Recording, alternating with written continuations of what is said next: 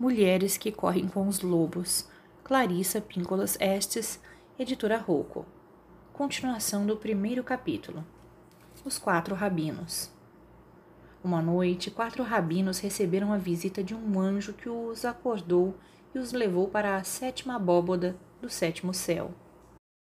Ali eles contemplaram a sagrada roda de Ezequiel. Em algum ponto da descida do Pardes, paraíso para a terra, um rabino, depois de ver tanto esplendor, enlouqueceu e passou a perambular espumando de raiva até o final dos seus dias. O segundo rabino teve uma atitude extremamente cínica. Ah, eu sonhei com a roda de Ezequiel, só isso. Nada aconteceu de verdade. O terceiro rabino falava incessantemente no que havia visto, demonstrando sua total obsessão. Ele pregava e não parava de falar no projeto da roda e no que tudo aquilo significava. E dessa forma ele se perdeu e traiu sua fé. O quarto rabino, que era poeta, pegou um papel e uma flauta. Sentou-se junto à janela e começou a compor uma canção atrás da outra, elogiando a pomba do anoitecer, sua filha no berço e todas as estrelas do céu. E daí em diante ele passou a viver melhor. Quem viu que na sétima abóboda do sétimo céu, não sabemos mas sabemos sim que o contato com o mundo onde residem as essências faz com que percebamos algo fora do conhecimento normal dos seres humanos e nos preenche com uma sensação de amplitude e de grandeza. Quando tocamos aquela que sabe, isso provoca uma reação nossa e nos faz agir a partir da nossa natureza integral mais profunda. A história recomenda que a melhor atitude para vivenciar o inconsciente profundo é a do fascínio sem exagero ou retraído, sem excesso de admiração ou de cinismo, com coragem sim, mas sem imprudência. Jung adverte em seu magnífico ensaio a função transcendente. Para o fato de algumas pessoas, em sua busca do self, exagerarem na estetização da experiência de Deus ou do self. De algumas subestimarem essa experiência, de algumas supervalorizarem a mesma, e de outras que, não estando preparadas para ela, saem feridas. No entanto, ainda outras descobrirão um jeito de cumprir o que Jung chamou de obrigação moral, de sobreviver e de exprimir o que foi aprendido na descida ou na subida até o self selvagem.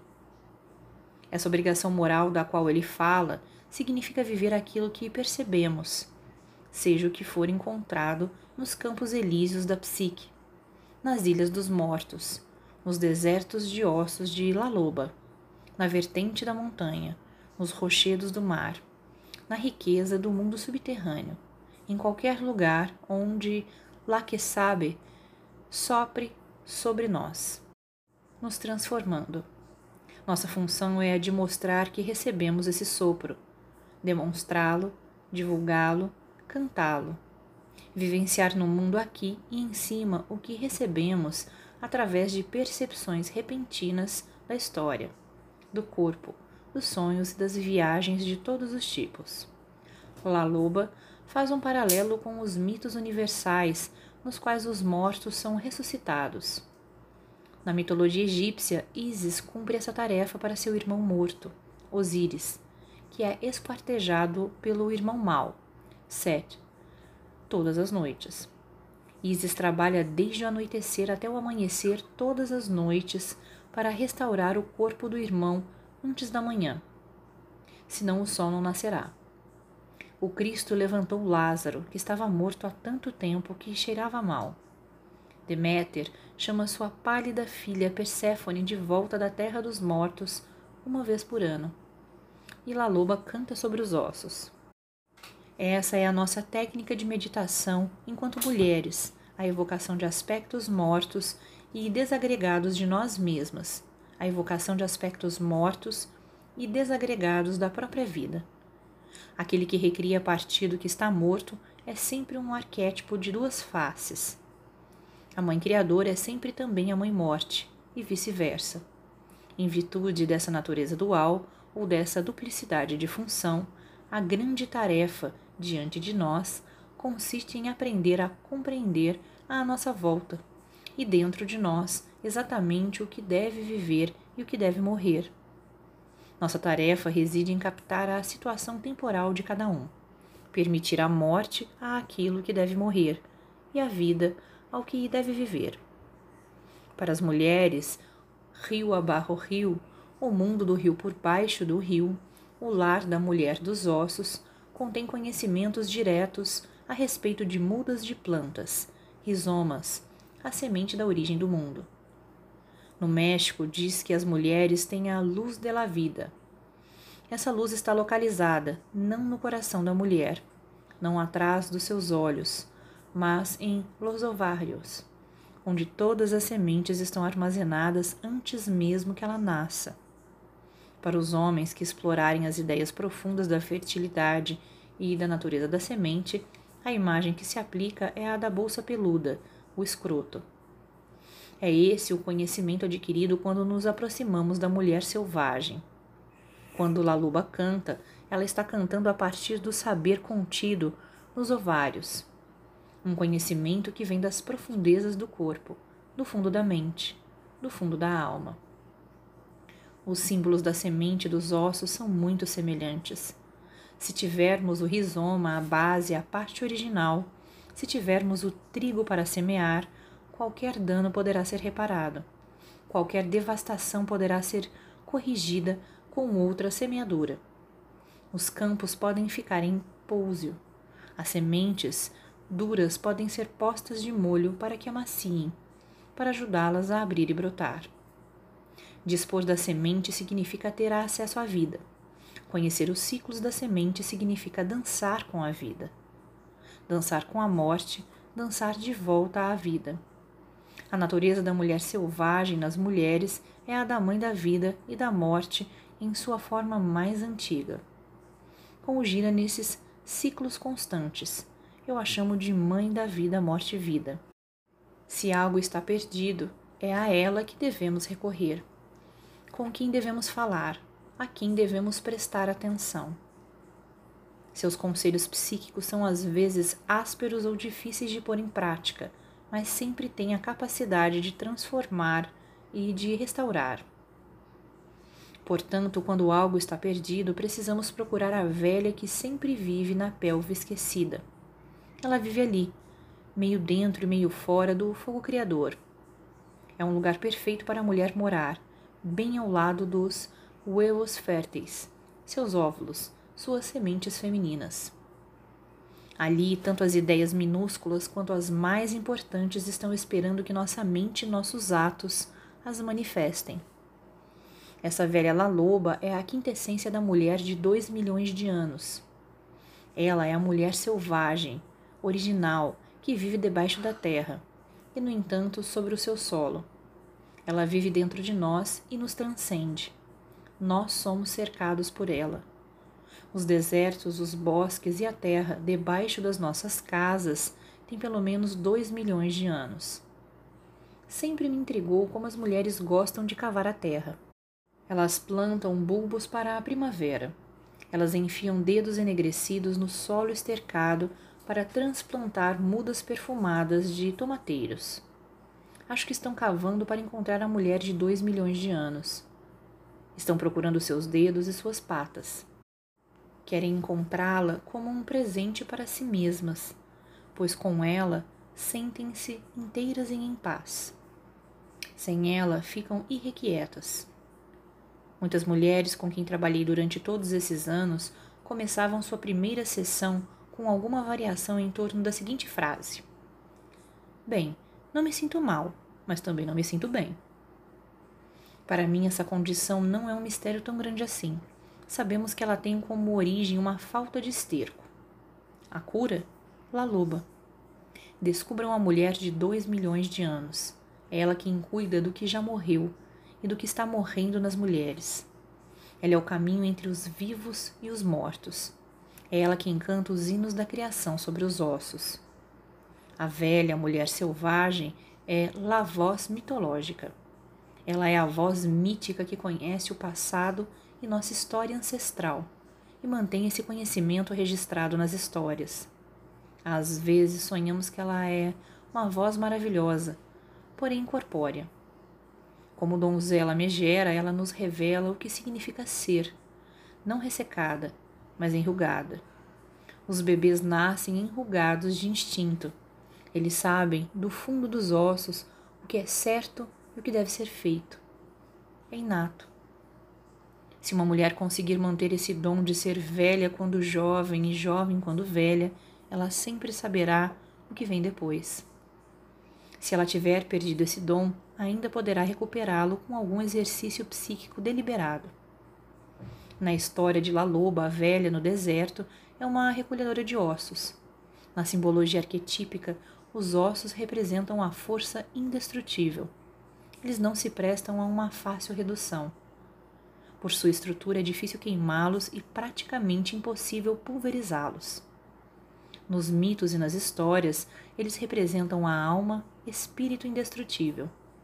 Sabemos que a alma espírito pode ser ferida, até mesmo mutilada, mas é quase impossível eliminá-la. Pode-se amassar a alma e dobrá-la. Pode-se feri-la e marcá-la com cicatrizes. Podem-se deixar nela os sinais da doença e as queimaduras do medo, mas ela não morre, pois está protegida por La Loba, no mundo subterrâneo. Ela é tanto quem descobre os ossos quanto quem os incuba. Os ossos têm peso suficiente para machucar. São afiados o bastante para cortar a carne, e quando velhos e forçados, tilintam como vidro. Os ossos dos vivos têm vida e são criaturas em si. Eles se renovam constantemente. Um osso vivo tem uma pele de uma estranha suavidade. Ele parece ter certas capacidades que lhe permitem a autorregeneração. Mesmo um osso seco ainda pode abrigar pequenos seres vivos. Os ossos de lobo nessa história representam o aspecto indestrutível do self selvagem, a natureza instintiva, a criatura dedicada à liberdade e ao que permanece incólume, que jamais aceitará os rigores e as exigências de uma civilização morta ou excessivamente civilizadora. As metáforas dessa história exemplificam o processo completo para devolver a mulher aos seus plenos sentidos selvagens instintivos. Dentro de nós vive a velha que recolhe os ossos. Dentro de nós estão os ossos espirituais da mulher selvagem. Dentro de nós está o potencial de readquirir nossa carne, como a criatura que um dia fomos. Dentro de nós estão os ossos para que nos modifiquemos bem como ao nosso mundo. Dentro de nós estão nosso fôlego, nossas verdades e nossos anseios. Juntos, eles são a canção, o hino da criação que sempre desejamos entoar. Isso não quer dizer que devamos sair por aí com o cabelo desgrenhado ou com garras enegrecidas no lugar das unhas. É, continuamos humanas, mas dentro da mulher humana está o self animal instintivo. Não se trata de nenhum personagem romântico de desenho animado. Ela tem dentes de verdade, um rosnado real, uma generosidade imensa, uma capacidade inigualável para ouvir, garras afiadas, seios generosos e peludos. Essa self mulher lobo deve ter liberdade para se movimentar, para falar, para ter raiva e para criar. Esse self é duradouro, possui boa capacidade de recuperação e grande intuição.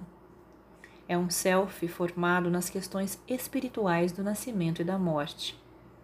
Hoje, La Loba, dentro de vocês, está recolhendo ossos. O que ela está recriando? Ela é o self da alma, a construtora do lar da alma. Ela lo hace a mano, ela faz e refaz a alma à mão. O que ela está fazendo para você? Mesmo no melhor dos mundos, a alma precisa de uma renovação ocasional. À semelhança das construções de adobe no sudoeste norte-americano. Aqui descascou um pouco, ali caiu um pedaço, acolá a água desmanchou. Sempre se vê uma velha gorda com chinelos consertando as paredes de adobe com uma lama mole ela mistura palha, água e terra e aplica essa mistura sobre as paredes, alisando-as de novo. Sem ela, a casa perde sua forma. Sem ela, a casa pode virar uma massa informe depois de uma chuvarada. La Loba é a guardiã da alma. Sem ela, perdemos nossa forma. Sem uma linha direta com ela, disse que os seres humanos ficam desalmados ou que sua alma está perdida. Ela dá forma à casa da alma e constrói mais com suas próprias mãos. Ela é a que usa um avental velho. Ela é a que tem um vestido mais comprido na frente do que atrás. Ela é a que dá pancadinhas, alisa, afaga. Ela é a criadora de almas, de lobos, a guardiã do lado selvagem. Portanto, em termos imagísticos, quer você seja um lobo negro, um cinzento do norte, um vermelho do sul, quer seja um branco do Ártico, você é a perfeita criatura instintiva. Embora algumas pessoas preferissem que você se comportasse e não demonstrasse alegria exagerada ao dar as boas-vindas a alguém, faça-o de qualquer jeito. Haverá quem se afaste de você com medo ou repulsa. A pessoa amada irá, porém, valorizar esse seu novo aspecto, se ele ou ela for a pessoa certa para você. Algumas pessoas não apreciarão sua atitude de dar uma cheirada em tudo para ver o que é. E, pelo amor de Deus, nada de se deitar de costas no chão com as patas para cima. Menina feia, lobo feio, cachorro feio, certo? Errado, não ligue, divirta-se. As pessoas fazem meditação para conseguir um equilíbrio psíquico. É por isso que se faz psicoterapia e análise. É para isso que os seres humanos analisam seus sonhos e criam arte. É por isso que muitos consultam o tarô, o xing, dançam, patucam, fazem teatro, arrancam poemas das entranhas e criam a oração iluminada. É por isso que fazemos tudo o que fazemos. Trata-se da tarefa de reunir todos os ossos, e em seguida devemos nos sentar diante do fogo para decidir qual canção usaremos para cantar sobre os ossos. Que hino da criação, que hino da recriação. E as verdades que dissermos formarão a canção. Existem algumas boas perguntas a fazer enquanto decidimos qual será a canção, nosso verdadeiro canto. O que aconteceu com a voz da minha alma? Quais são os ossos enterrados na minha vida? Em que condições está meu relacionamento com o self instintivo? Quando foi a última vez que corri livremente? Como posso fazer com que a vida volte a ter vida? Para onde foi La Loba? Na história, a velha canta sobre os ossos, e enquanto ela canta, a carne começa a recobri-los. Nós também nos tornamos à medida que derramamos a alma sobre os ossos que encontramos.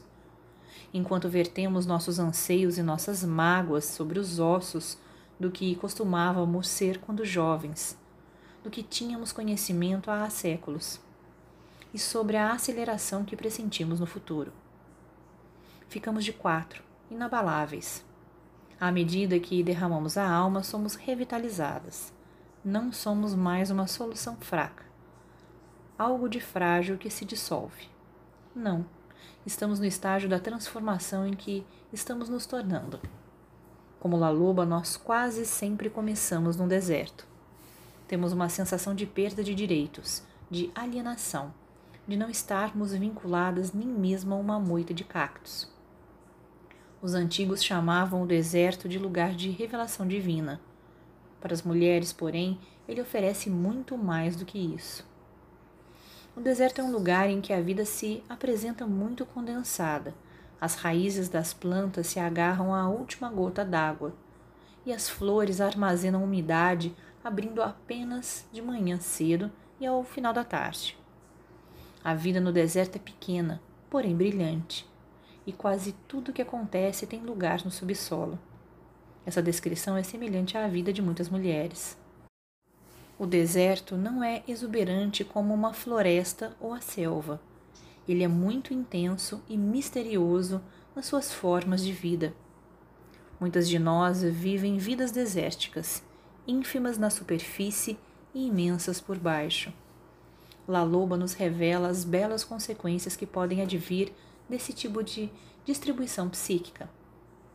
A psique de uma mulher pode ter chegado ao deserto em virtude da ressonância, devido a crueldades passadas ou por não lhe ter sido permitida uma vida mais ampla a céu aberto.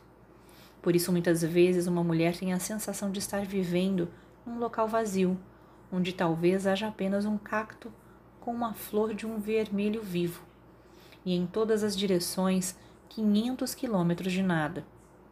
No entanto, para aquela que se dispuser a andar 501 quilômetros, existe mais alguma coisa. Uma casa pequena e admirável, uma velha. Ela está à sua espera. Algumas mulheres não querem estar no deserto psíquico. Elas detestam a fragilidade, a escassez. Não param de tentar fazer com que um calhambeque enferrujado funcione para que possam descer aos solavancos pela estrada na direção de uma refulgente cidade que fantasiam na psique. Decepcionam-se, porém, pois a exuberância e a vida selvagem não se encontram ali. Elas estão no mundo do espírito, no mundo entre os mundos, rio abarro rio, no rio por baixo do rio. Não seja tola. Volte para debaixo daquela única flor vermelha e siga em frente, percorrendo aquele último iardo quilômetro. Aproxime-se e bata à porta castigada pelas intempéries suba até a caverna. Atravesse engatinhando a janela de um sonho. Peneire o deserto e veja o que encontra. Essa é a única tarefa que temos que cumprir. Está querendo ajuda psicanalítica? Vá recolher ossos.